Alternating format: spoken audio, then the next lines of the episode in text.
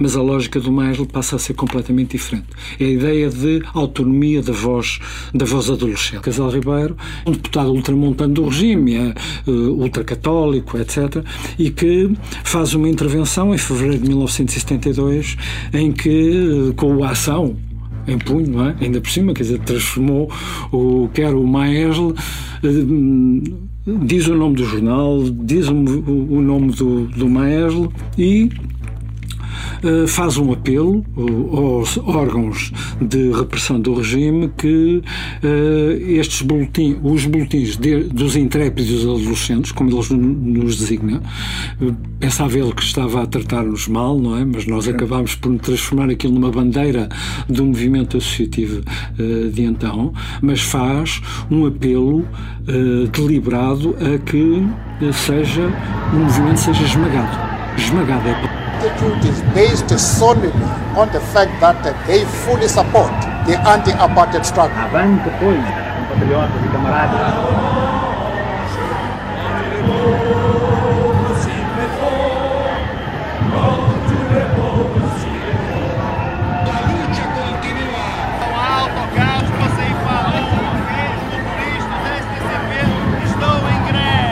Par la lutte a été conquise. Olá, estamos no Revoltas Lógicas, o podcast de discussão, cultura, ensaio do Abril de Abril.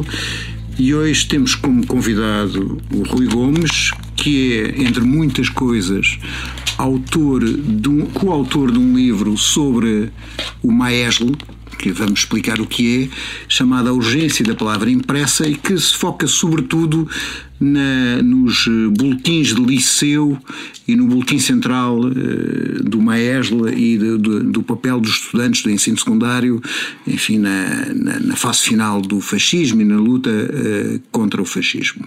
Talvez começar por uma, mais ou menos por um percurso pessoal, como é que tu passaste a achar que aquele regime não era uma coisa normal? Uh, enfim, as, a minha entrada para, para o movimento estudantil foi antecedida por uh, um percurso feito pela contracultura possível da altura uh, em Portugal.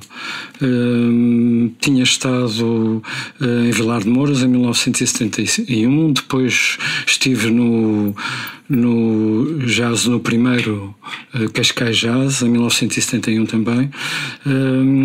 enfim, e recebia mais ou menos aquela geração recebia os ecos quer da guerra do Vietnã e da luta contra, contra a guerra nos Estados Unidos, quer do maio de 68, eh, por fontes de informação muito uh, inespecíficas, quer dizer, era, havia, enfim, no meu contexto, havia, falava-se, falava-se do maio de 68, falava-se de, de, de Woodstock, falava-se de, de, E falava-se da guerra colonial, não? E falava-se da guerra colonial, e portanto isso arrastava, evidentemente, evidentemente, a, a questão da guerra colonial.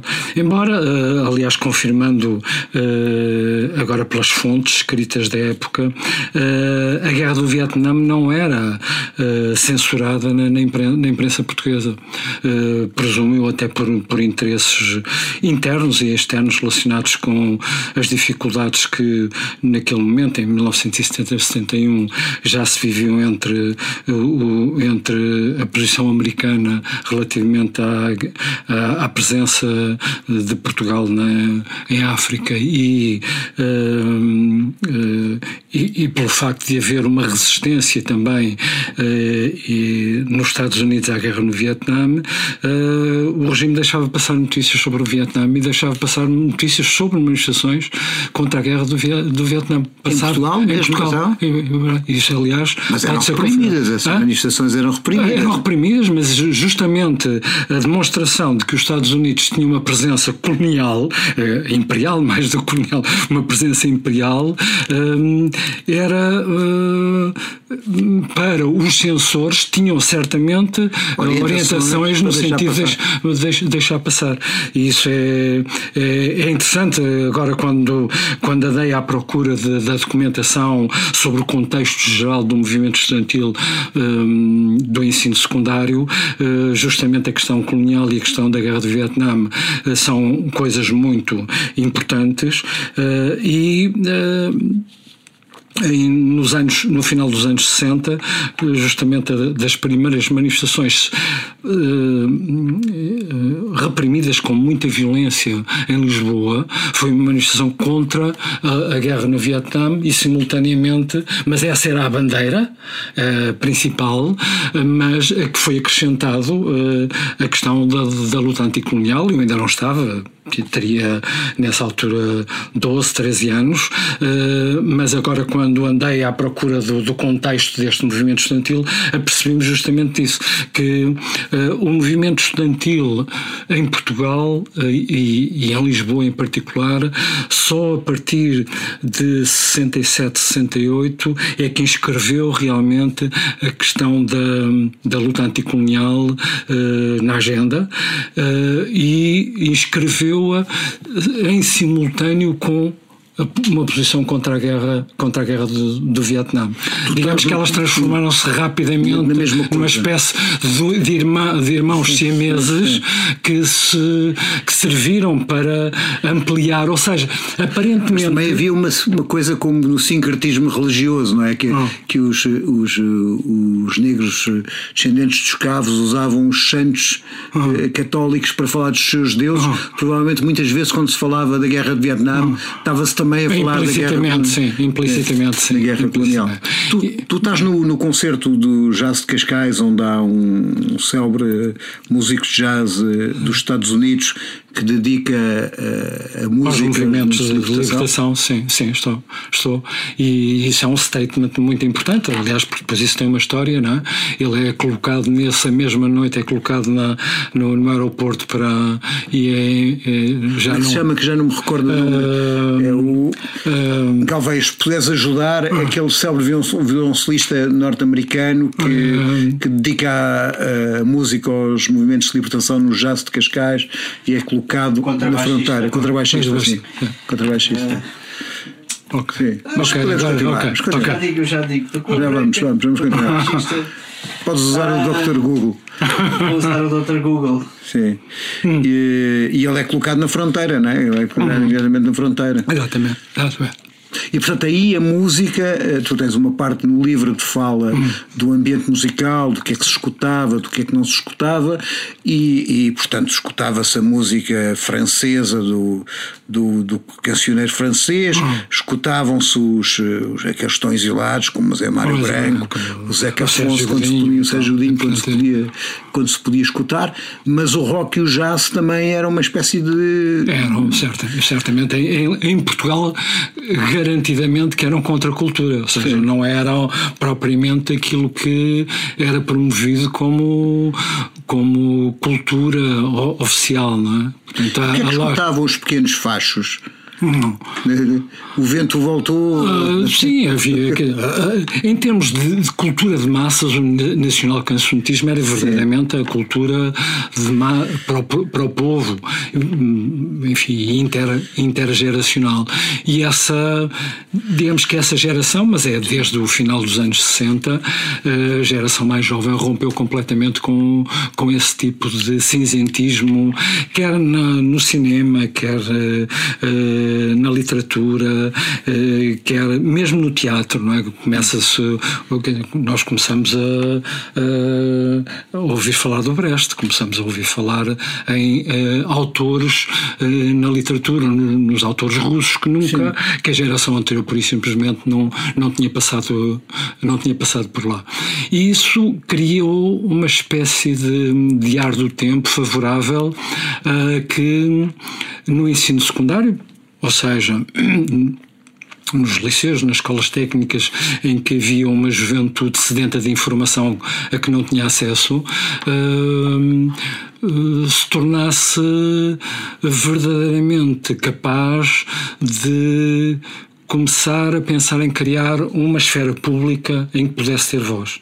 Isso é uma coisa que é muito forte uh, na minha entrada, a ideia de ter voz. Nós temos que ter voz. Uh, eu, eu entro uh, porque escrevo um comunicado para o Maes ainda não sendo o Maes Portanto, eu, quer dizer, comecei por. E, quer dizer, e o meu exercício de escrita, que não era. Uh, uh, mesmo do ponto de vista escolar, não havia um incentivo à escrita autónoma dos adolescentes, fazia parte da socialização de, do, dos estudantes do ensino básico e do ensino secundário a ideia de, de serem receptores apenas receptores de informação e a ideia de ter direito à voz numa aula ou ter uh, direito a escrever alguma coisa com uma, a sua opinião era completamente hum. censurado, pedagogicamente censurado. Mas a essa... escola como uma prisão é um exagero, é porque ela perpassa no livro uh, a ideia de 50 minutos de aula, 10 minutos de intervalo, particularmente nos liceus femininos. Isso é muito forte, esse discurso é muito forte na imprensa dos liceus femininos. E isso do. Filipa de Lencastre, Maria Amália, Sim. são três liceus verdadeiramente. Enfim, é que ele começa a romper, porque os estudantes começam a romper com uma cultura de, de insubmissão, eh, é o Dona Leonor. Mas o Filipa de Lencastre, Maria Amália, permanecem durante muito mais tempo como liceus verdadeiramente com, com reitoras que são, uh, que são uma presença ainda da da, mocidade portuguesa, não é? Algumas delas, aliás, tinham passado pela, pela, pela mocidade portuguesa feminina uh, e tem essa lógica de, da escola enquanto um cárcere, enquanto uma, uma coisa em que. Uma continuação do convento, não é? E depois para irem para as mãos do casamento e da família, não é? Onde ficarão vigiadas essa, e guardadas. Essa, é? essa ideia de vigiar as meninas, eh, do contacto com os rapazes, tudo isso é fortíssimo nos liceus femininos. Rompe-se com isso mais cedo em, nos liceus, porque já no final dos anos 60 uh, começa a haver, uh, enfim, uma, uma ruptura disso. Dizer, começa a haver organização, por exemplo, de convívio, de convívios, e aliás, uma era até aos anos 70 estou a entrar num período em que, eu, em que, não, uh, que não é falado no livro, mas até aí as comissões de finalistas e os convívios eram áreas muito premiáveis à presença do maestro de então, que ainda era muito débil organicamente e eh, tentava penetrar no contato com esse uh, florescimento. Os primeiros de, dirigentes de do Maestro até fala de que fizeram organizar uma coisa que era conseguir fazer uma viagem de finalistas com os liceus masculinos e, hum. e femininos. Para, no fundo, conseguir uma reação do regime que foi quase pavloviana. Uhum. O regime proibiu, na prática, essa ida e, não contente com isso, proibiu os convívios e até e de finalistas. Justamente. E voltando Just... contra, contra, no fundo, contra o regime, grande parte da população estudantil. Sim, sim, sim. sim. Essa, essa ideia de, de coisas simples hoje, não é? que são sim. coisas básicas, não é? Organizar um convívio, ou organizar uma excursão, ou uh, organizar uma comissão de finalistas, a partir do momento em que algumas comissões de finalistas começaram a sair fora do redil do Estado Novo, imediatamente são proibidas, são dissolvidas, são proibidas. Há vários, vários episódios desses anteriores a 1970. A partir de 1970, 71 uh, e depois até 74, a lógica uh, do, do Maerl, que já existia, ele é fundado em 1967, mas a lógica do Maerl passa a ser completamente diferente. É a ideia de autonomia da voz, da voz adolescente. No base, não, não é esta a linguagem que era usada, mas uh, no fundo era a ideia de nós temos que criar um espaço que é só nosso, em que os adultos não nos dizem o que, o que temos que fazer, sejam os adultos os professores na escola, sejam os adultos os pais, sejam. Ok, é os adolescentes pela primeira vez enunciam a ideia de ter uh, direito a uma voz autónoma e um espaço público que é só deles. E a imprensa estudantil tem esse papel, é o veículo principal desse papel. Criar uma, uh, um espaço que não existia em lado nenhum, aliás, não é? Porque não existia na imprensa, não existia na, na, na televisão, não existia na rádio.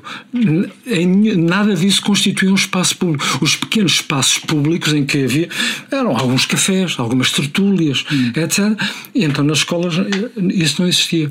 E no fundo, hoje, visto à distância de 50 anos, esse é o papel principal desta, desta imprensa, é criar esse novo espaço público, essa nova esfera pública em que não há, uh, não há nem controle Deus, regime. não há Deus nem, nem, chefe. nem- nem Não, não, nem chefe. Não Aliás, mas a chefe. expressão intérpidos adolescentes é de um deputado eh, extremista do regime, não é? Exatamente, é, Nu- exato. nu- numa intervenção sobre um boletim, de um boletim O número um do boletim, que- a ação, Ação. que sai, Em Cascais, não por em acaso, em Cascais, no de Cascais. no Liceu de Cascais.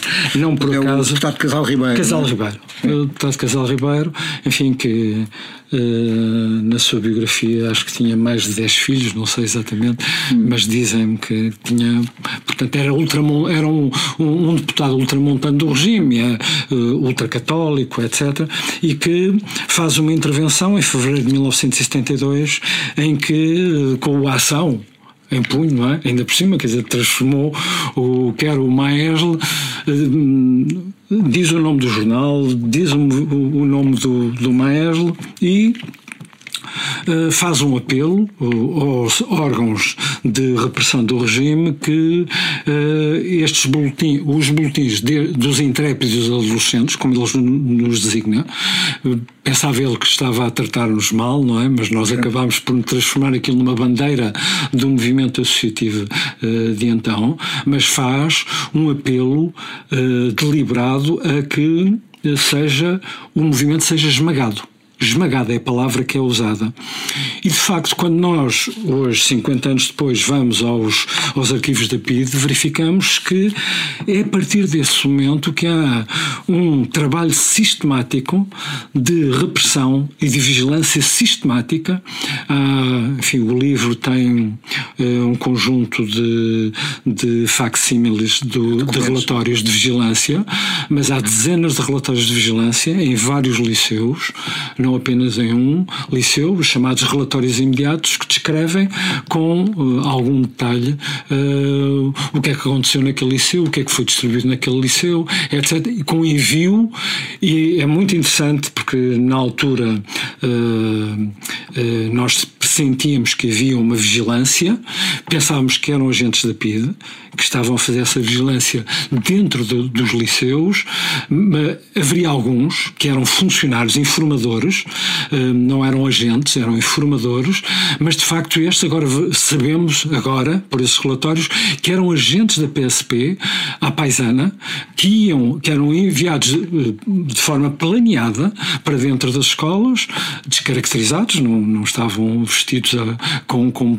polícias e eram eles que faziam os relatórios imediatos e que os enviavam sistematicamente à, à- à polícia política. Mas também seja, com o apoio de- da estrutura existente na escola, isto é, há uma certa altura uma, uma- estatística que pode não ser certa porque também não tem nenhuma base Hum, para, sim. para que seja, diz que 90% dos contínuos e dos auxiliares Hum. das escolas funcionam como bufos Exatamente. para, para a Sim, polícia. sim. Eh, eh, Não temos dados, mesmo hoje não conseguimos ter esses dados sobre os informadores eh, da PIDE no interior das escolas. Temos de, de alguns poucos, aliás, até temos um de um informador da PIDE que estava no interior do Maeslo, que era um informador. Ele, ele, só, ele vai se oferecer à PIDE como, como informador, mas ele era colaborador do Maier e era de uma organização clandestina, aliás, de- do movimento estudantil da, da altura. Ah, relativamente a contínuos, ah, funcionários, chamados funcionários de- das escolas, ah, temos quase a certeza absoluta que sim, que alguns seriam. Agora, qual é que é a escala do fenómeno? Não temos esses dados hoje. Os não chamados gorilas, que eram aqueles eh, elementos que havia muito na universidade, que eram ex-militares, polícias, Hum. etc., para reprimir estudantes que estavam dentro das universidades, não existiam nos liceus. Não, não existiam nos liceus. Houve em alguns liceus, particularmente naqueles que foram mais ativos nesse período a seguir ao assassinato do Ribeiro Santos, Santos. ah, houve uma tentativa de utilizar legionários e ex-militares, etc., em, algum, em, alguns liceus para, uh, para amedrontar. Agora, com uma presença permanente, não. O que existiu foi em algumas escolas a permanência durante períodos largos uh, de, uh, da PSP completamente caracterizada e com a presença, fardados, com, com os níveis da altura, etc. Sim. Dom João de Castro, eh, Padre António Vieira, Dom Pedro V, eh, que eu me lembro, eram três liceus que tiveram essa presença, eh, particularmente no Dom João de Castro a seguir. Eh, às movimentações que pela primeira vez, de forma sistemática, aconteceram em prol da, da liberdade de informação e de reunião, com a fixação Sim. de cartazes nas escolas, etc. Que era coisa que na maior parte das, das universidades já era, eh, enfim, de facto permitido, Sim. Quer dizer, não, quanto muito os PIDs ou os polícias iam lá dentro e faziam relatórios, esses relatórios estão nos arquivos da PID, relatórios sobre o que é que os cartazes dizem, mas não os arrancavam, não, mas nos liceus, por simplesmente não era permitido. Sim, aliás, uh, há uma fotografia do reitor do Pedro Nunes. Uhum de ah, botas altas. Não é, por acaso não é de botas altas, é uma. É, é, é não é. é, é um contra-luz, está em contra-luz, é uma sombra, é uma ah. sombra de uma. Mas não, ele não está de botas. Parece, mas não é. Mas parece, parece, altas, parece mesmo. Botas militares. É, parece mesmo, mas não é. Mas não é. Sim. Não é. De, pela verdade histórica é preciso dizer que não é. Não, não, é, é, um, é verdade, é uma sombra, uma sombra. É uma sombra, uma sombra. É uma sombra, é, é, mas toda a gente acha que é. São botas militares. Botas militares. Agora, essa, essa repressão originava uma reação estudantil. Há também, eh, aqui relatada, uma concentração estudantil de 800 estudantes hum. contra um professor de ginástica que era acusado de, de, ter, de, de ser depido. De ser depido ou de ser legionário, sim. sim. Alguma vez confirmou se era ou não era? Não, não, não, não se confirmou, porque ele, eh, e neste momento os arquivos da PID, no que diz respeito a informadores, é muito complicado conseguir mesmo para as listagens que existem de informadores, que não são extensas, porque muitas delas realmente desapareceram, foi a preocupação maior da, da, da PIDL no 25 de Abril, na António Maria Cardoso, foi em destruir justamente dos informadores. dos informadores. É onde se verifica maiores lacunas de informação, é justamente de, de, de, dos informadores. E é muito, é, é muito complicado. Hum, houve alguns episódios, uh, por exemplo, na Faculdade de Ciência houve um episódio da identificação de um legionário que estava dentro da, das instalações da Associação de Estudantes a, a, observar para depois fazer um relatório. E os relatórios, basicamente, sabemos agora que eram relatórios em que descrevia uh, o que é que o cartaz dizia, quem é que o tinha fixado, quem eram os mais ativos aqui e lá. Uh, isso está descrito em processos individuais nos processos individuais, as pessoas que foram ver os seus processos individuais no arquivo da PID uh, conseguem ter acesso a essa informação. Porque normalmente o que acontecia era a PID pegava nisso, Sim. nessa informação, e depois deslocava, desagregava e, e, e, e inseria dentro dos processos individuais de cada, de cada pessoa e, ia, e que iam aumentando. A tua expulsão no ensino por três anos dá-se antes ou depois das prisões de 17 de dezembro? Antes, bastante antes, um ano antes. Uh, dá-se no seguimento justamente da, do assassinato do Ribeiro Santos, logo nos dias seguintes ele é assassinado a 12, o final é a 14. Eu creio que nesse, dia, nesse ano as aulas interromperam para férias de Natal Sim. a 16 ou 17 e esses três dias logo uh, aí foram dias de grande agitação uh, com a fixação de cartazes pela primeira vez, de forma muito planeada uh, e em que defendíamos os cartazes, os, os, os contínuos iam tentar arrancar os cartazes e nós defendíamos os cartazes, não os deixávamos arrancar, e isso aconteceu uh, em Portanto, eh, há pouco en- enganei-me, eh, estamos em outubro. Portanto, estamos a falar de outubro até dezembro. De outubro até dezembro decorre isto. São dois meses de luta, particularmente em liceus como o Dom João de Castro, Dom Pedro V, Padre António Vieira, onde havia as delegações maiores, já com maior apoio eh, dos estudantes. Isso aconteceu. Eh, e eu creio que eu e o Carlos Índias, não fui eu apenas expulso por três anos, o Carlos Índias Cordeiro eh, foi também eh, suspenso em novembro, logo, em novembro. Eh, e só em junho, uma semana antes de iniciar férias, é que sai a decisão do Ministro da Educação com uma expulsão por três anos de todo o ensino.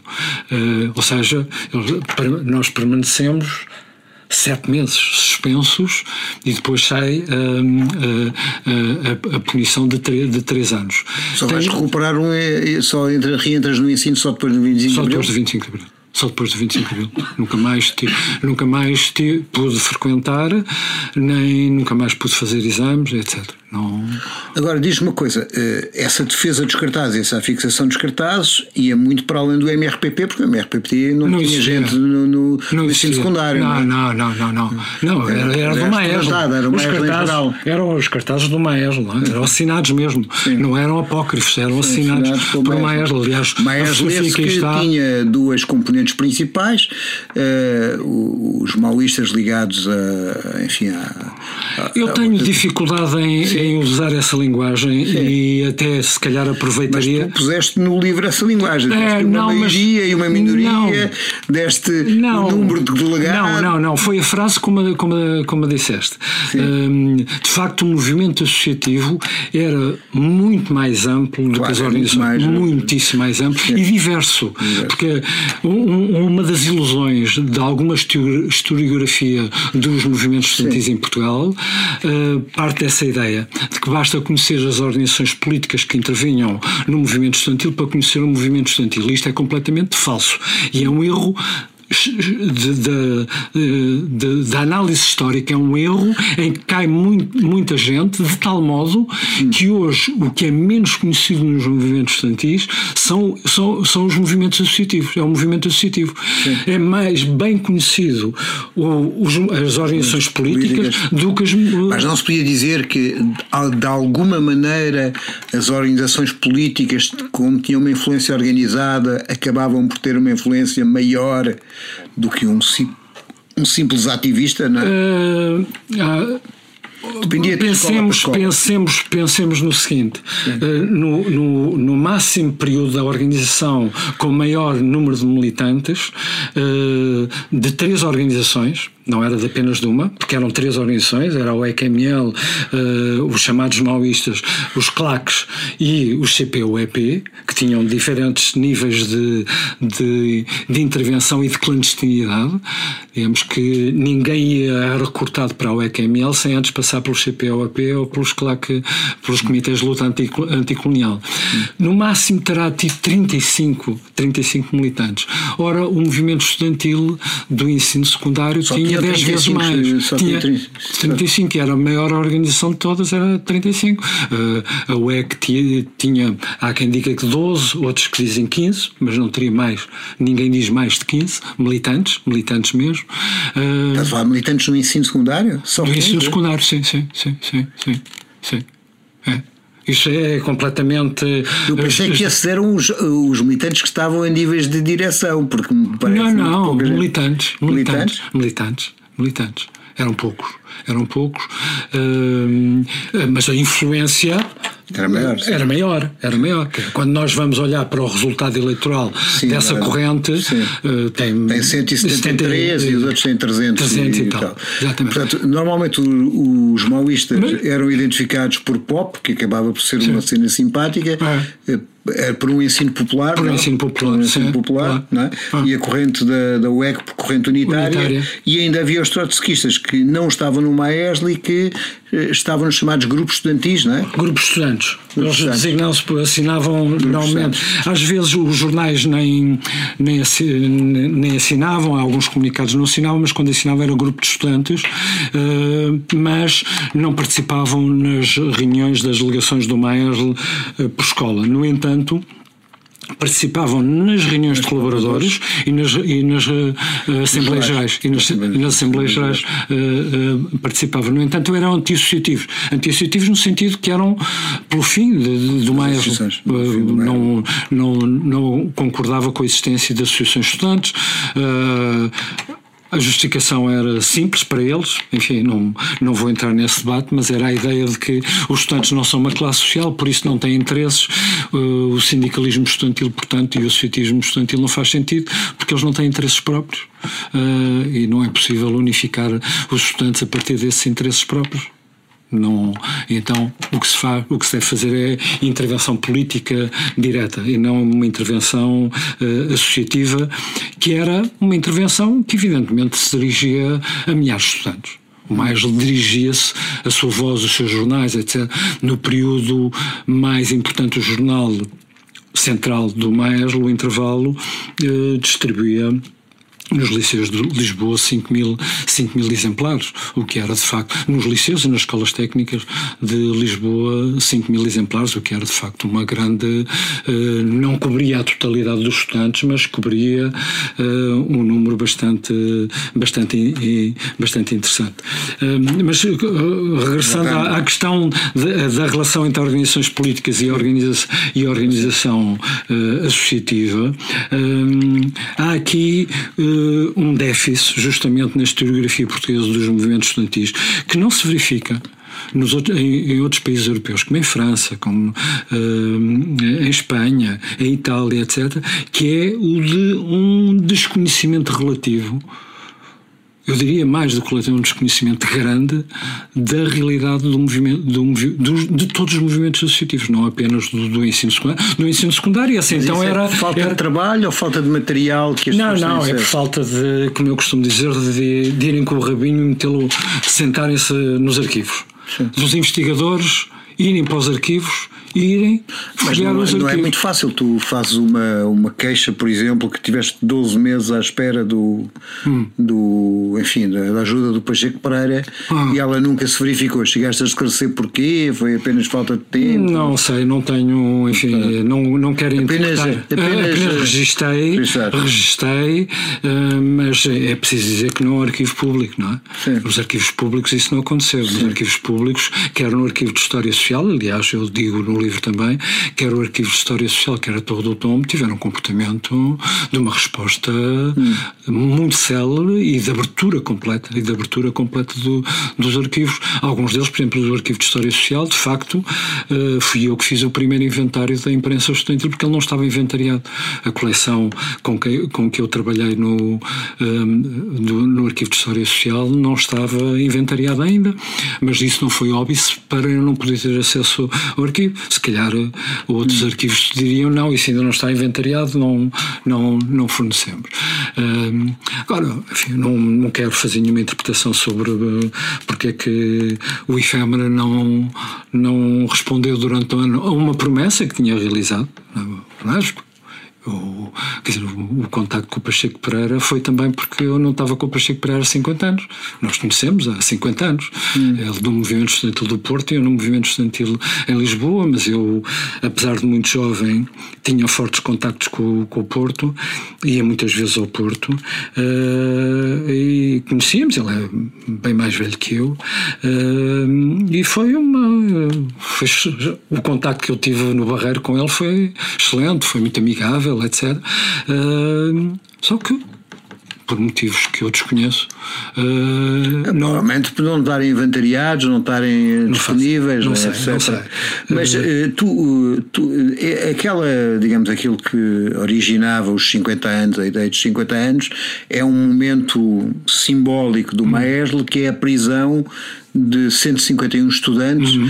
Eh, onde há depois as célebres carecadas Uhum. eh, no, técnico, não é? Não, em- em medicina, Em medicina, desculpa, em medicina, medicina. em medicina. medicina. Em medicina. Em medicina.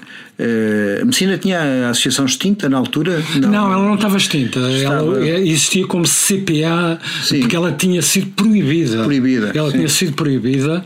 eh, É uma coisa antiga, não interessa agora, a história é relativamente extensa de contar, mas era a CPA, a Comissão Pró-Associação dos sim, Estudantes. Ou seja, digamos que enquanto as outras associações tinham uma certa eh, legalidade, legalidade. porque tinham sido confirmadas, as direções tinham sido confirmadas eh, pelo próprio. É uma, é uma lei que vem desde do final ainda dos anos eh, eh, 50, eh, tinha sido confirmada. pelo, pela- pelo Ministério do Interior, etc.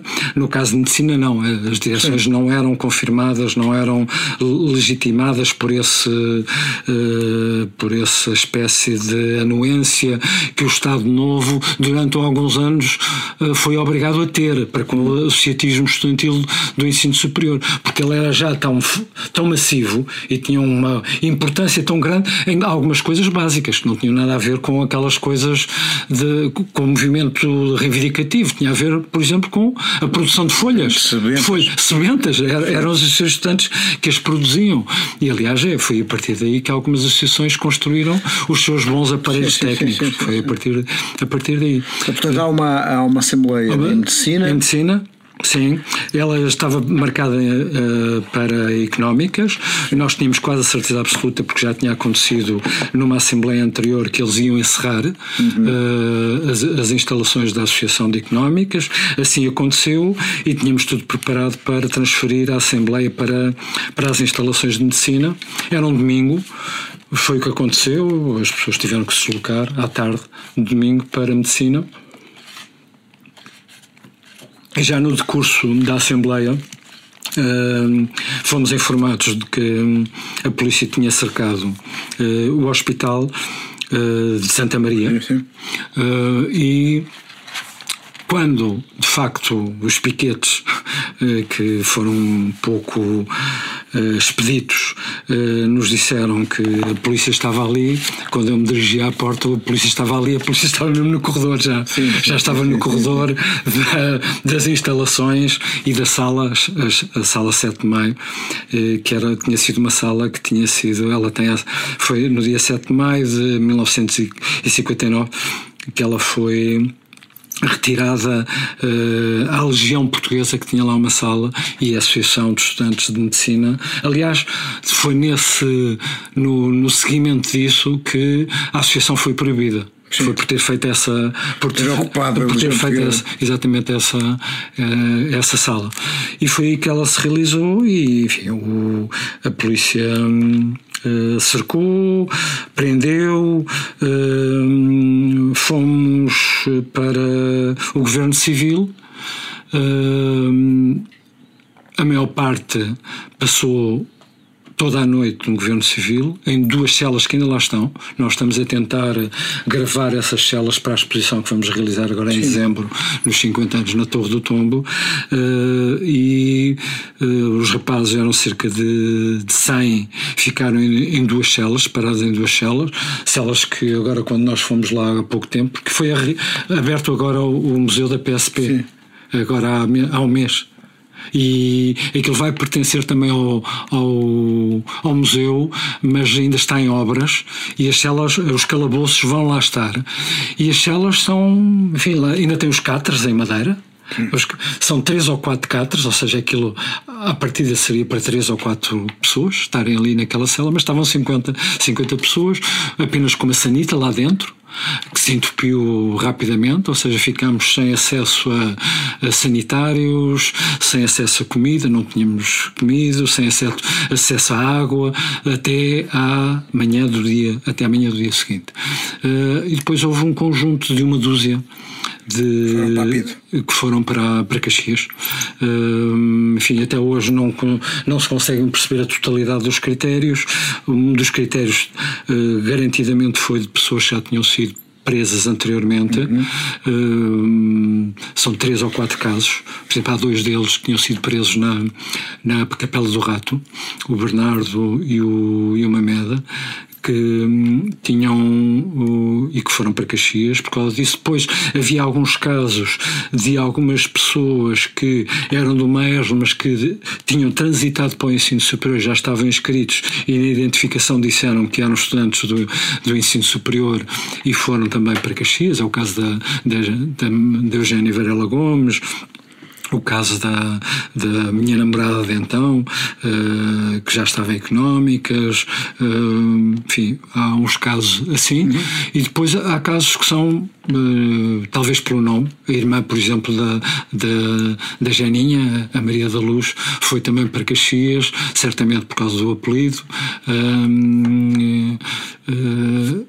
Enfim. Eh, ligada ao caso do pai, não é? Sim, aos, casos, aos vários, aos vários, casos, aos vários, aos vários, aos vários casos do, do pai, exatamente.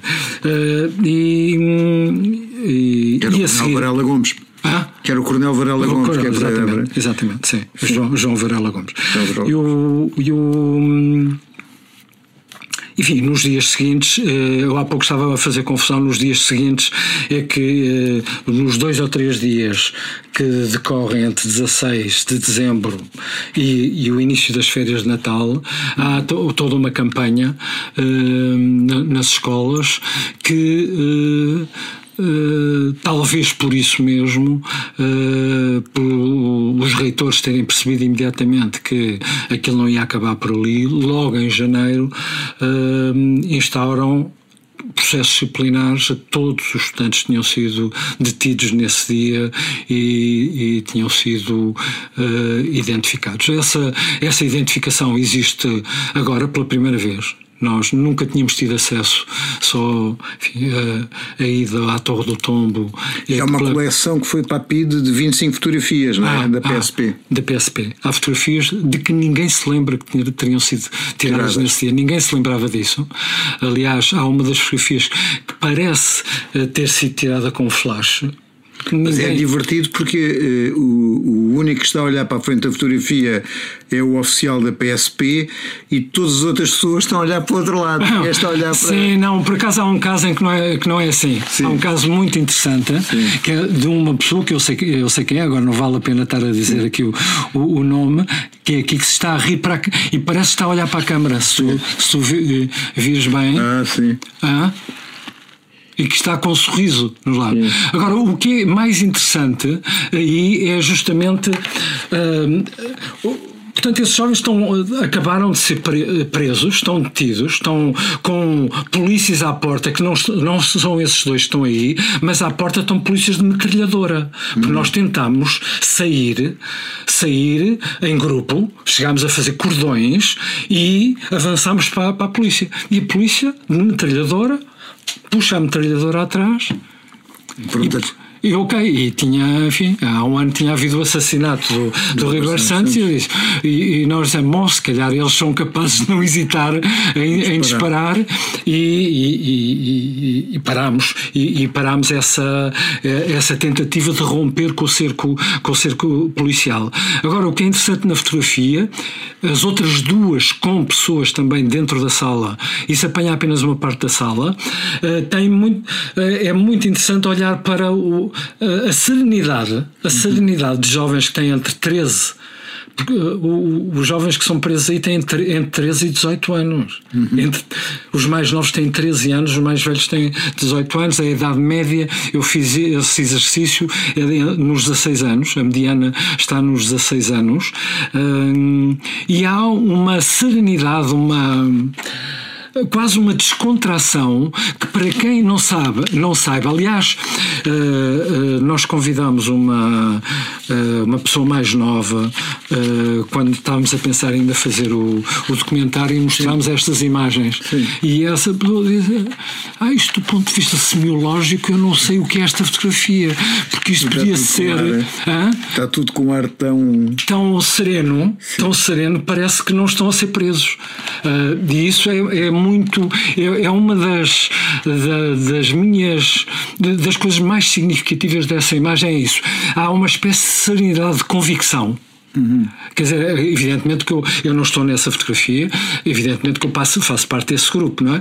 Mas passa por essa fotografia claramente essa ideia, ok, eh, nós estamos a ser detidos, mas eh, eh, isto, isto não vai demorar muito tempo a acabar.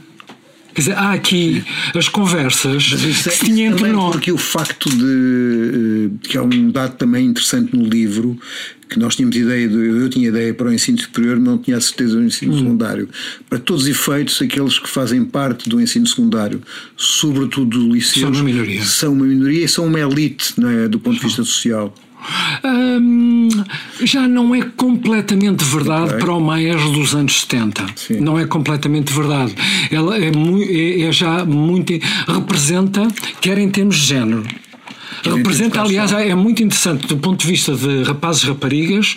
eh, digamos que o Maesle, a representação das raparigas no Maesle, é, há uma sobre-representação. Digamos que a percentagem de raparigas no movimento associativo é superior à percentagem das raparigas na, na população total de- dos, estudantes do, do, do ensino secundário. E depois também começa porque entre 1970 e 1973 Sim. em três anos apenas. ah, não, ah, minto. Ah, Já sim, fruto da forma Veiga Simão? ah, ah, sim, um pouco, mas não apenas. Há um movimento, de facto, de procura maior, as aspirações de, um- de novos grupos sociais que se começaram a constituir numa, um- numa economia um bocadinho mais aberta do- no, no Estado Novo, fez com que a procura de ensino aumentasse. E, eh, num período de três anos, eh, há um aumento de 50% do contingente. 50% do contingente aumenta em 3 anos dos liceus, é uma coisa incrível. Tendo mais ou menos em consideração que a população do ensino liceal Estou agora a falar apenas do liceal, porque o liceal era a elite.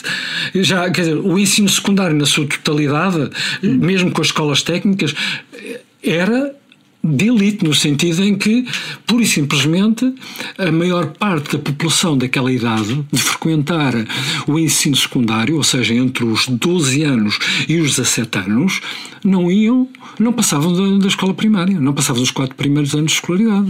não é? Eh, Nem sequer eh, os seis anos de, de escolaridade eh, cum- cumpriam. Ora, quando chegámos ao liceu, a situação piorava, piorava bastante. No entanto, como nos últimos anos, por exemplo, o meu, eu sou, na minha família, o primeiro a frequentar o liceu. É? Nem o meu irmão mais velho frequentou o liceu.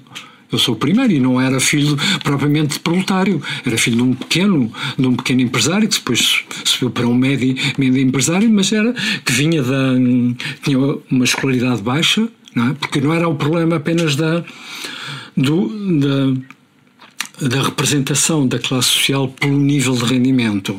Tinha que se olhar também ao nível de escolaridade. E aí o nível de escolaridade anterior das famílias marcava muito, eh, digamos, a herança cultural que passava às gerações, às gerações seguintes. E se a escola não abria, não se democratizava e nunca se democratizou. Esta expansão que se dá nos três últimos anos é expansão, não é democratização. Ah, tri- eh, aumenta 50%, mas não há nenhuma democratização ali, nem do ponto de vista dos números e muito menos do ponto de vista da, do funcionamento. a ascensão social de- das pessoas eh, mais pobres. Mas estavas a dizer que nesta fotografia há uma certa calma, não nos Não. vai acontecer nada e tal. Não. O que é que aconteceu a esses 151 pessoas que foram detidas, na sua maioria? Que é que, Aconteceu quando? nos dias subsequentes? Ah, nos depois, dias não? subsequentes. Ah, ok. Eu pensava que estavas a, Não, a é perguntar a, hoje? Não, a não, 50 não, não anos depois. não faço a mínima. A minha resposta não é não a faço a dizer. mínima ideia. Mas hum, essas pessoas foram para as escolas, eh, foram sujeitas todas a processos disciplinares, todos, eles foram. Eh, Aliás, a imprensa na altura até se engana porque não tem a certeza. Engana-se por, por, eh, por defeito, porque acha que são apenas alguns, mas não. Depois começa a verificar que em todas as escolas há processos disciplinares e há processos disciplinares que chegam ao fim, em que há punições. Há escolas que, por e simplesmente, os reitores abandonam os processos disciplinares, porque o movimento é de tal forma forte que eles abandonam, e há outros que se extinguem naturalmente após o, após o 25 de Abril, que nunca chegam a, a punição. E não há nenhuma vão- ameaça de irem para a África do. do, do não, porque ainda estávamos longe disso. Ainda Exato. estávamos lá, não, não, ainda estávamos longe disso porque são o máximo são pessoas com 18 anos, que era o, era o meu caso, por exemplo, porque eu tinha sido eh, impedido de entrar para a universidade, porque eu já estaria na universidade nessa altura, sim, sim. mas não podia ir para a universidade. Ahm, e, e só se colocava para os estudantes universitários e, e essa situação colocou-se para vários deles, eh, particularmente com eh, com os, o- os das da Faculdade de Ciências de Lisboa, que foram incorporados. eh, fez agora também 50 anos, em 2023, em fevereiro. Janeiro, fevereiro de 73 foram incorporados e é uma das deserções, não é deserção porque eles eram refratários, eles eram refratários, mas houve um, manifesto feito por esses estudantes que teve uma importância também esquecida. Aliás, eu aproveito para, para dizer porque, porque é que é importante este livro. Este livro é importante porque, eh, entre outras coisas, eh, o movimento do ensino secundário foi perfeitamente eh, silenciado na historiografia dos movimentos estudantis em Portugal. Basta olhar para a exposição das primaveras estudantis que se realizou no início da comemoração dos 50 anos para se perceber que ensino secundário não existe. Nos anos 70 também existem muito pouco. Quando se olha para as primaveras estudantis, a exposição, o que se encontra é 62 e 69.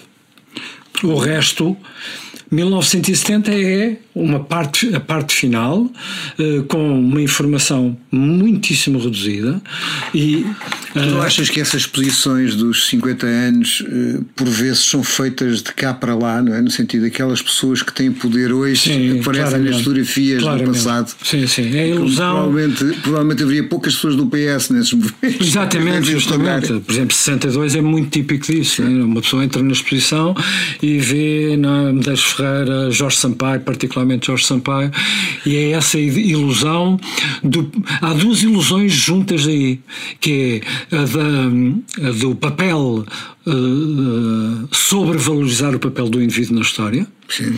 e eh, fazer da, do papel que esses indivíduos tiveram na democracia.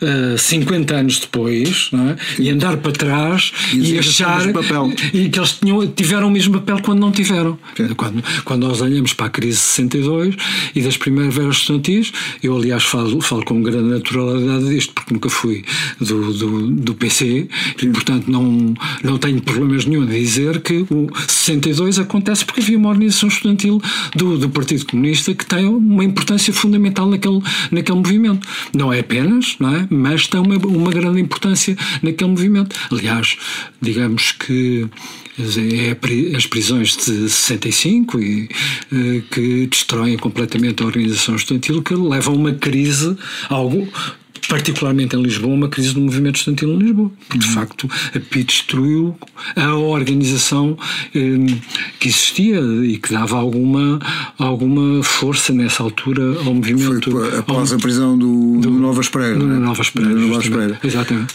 Só uma última pergunta.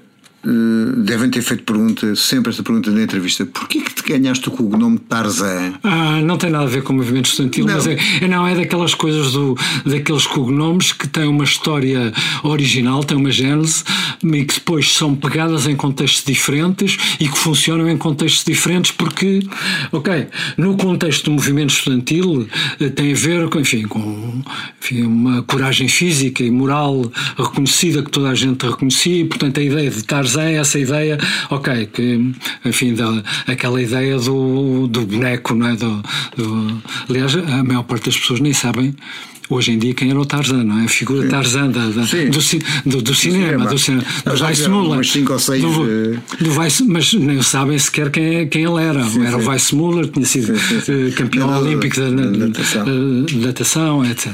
Mas a origem tem a, ver, tem a ver com o liceu. É uma professora de inglês que me coloca, que me chama Tarzan por uma história. É interessante, é uma, é uma história quando eu tinha 13 para 14 anos e uma história de. De na altura não havia bullying, mas havia bullying, que era aquela coisa dos mais velhos darem calduço e coisas assim, carolos e tal, não é? E, e houve um, um aluno de sétimo ano que me deu um calduço e eu dei-lhe uma tarefa.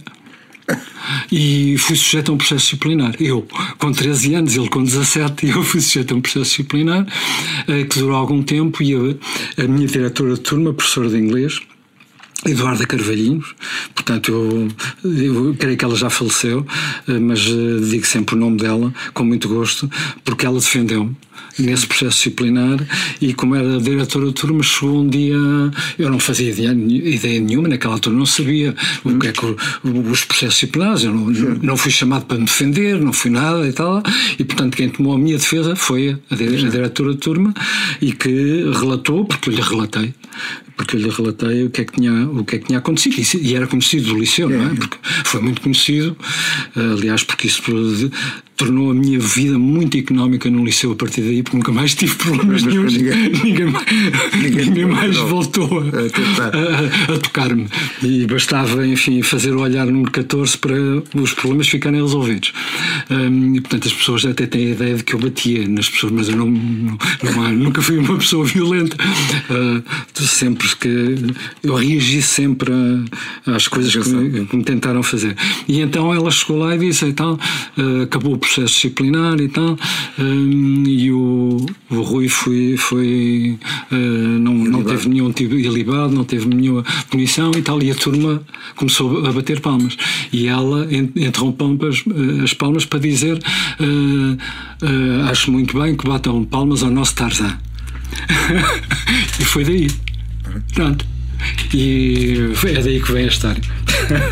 Ok. Muito obrigado e espero que a exposição seja um sucesso e o livro também. E obrigadíssimo pela conversa. based solely on the fact that they fully support the anti-apartheid struggle.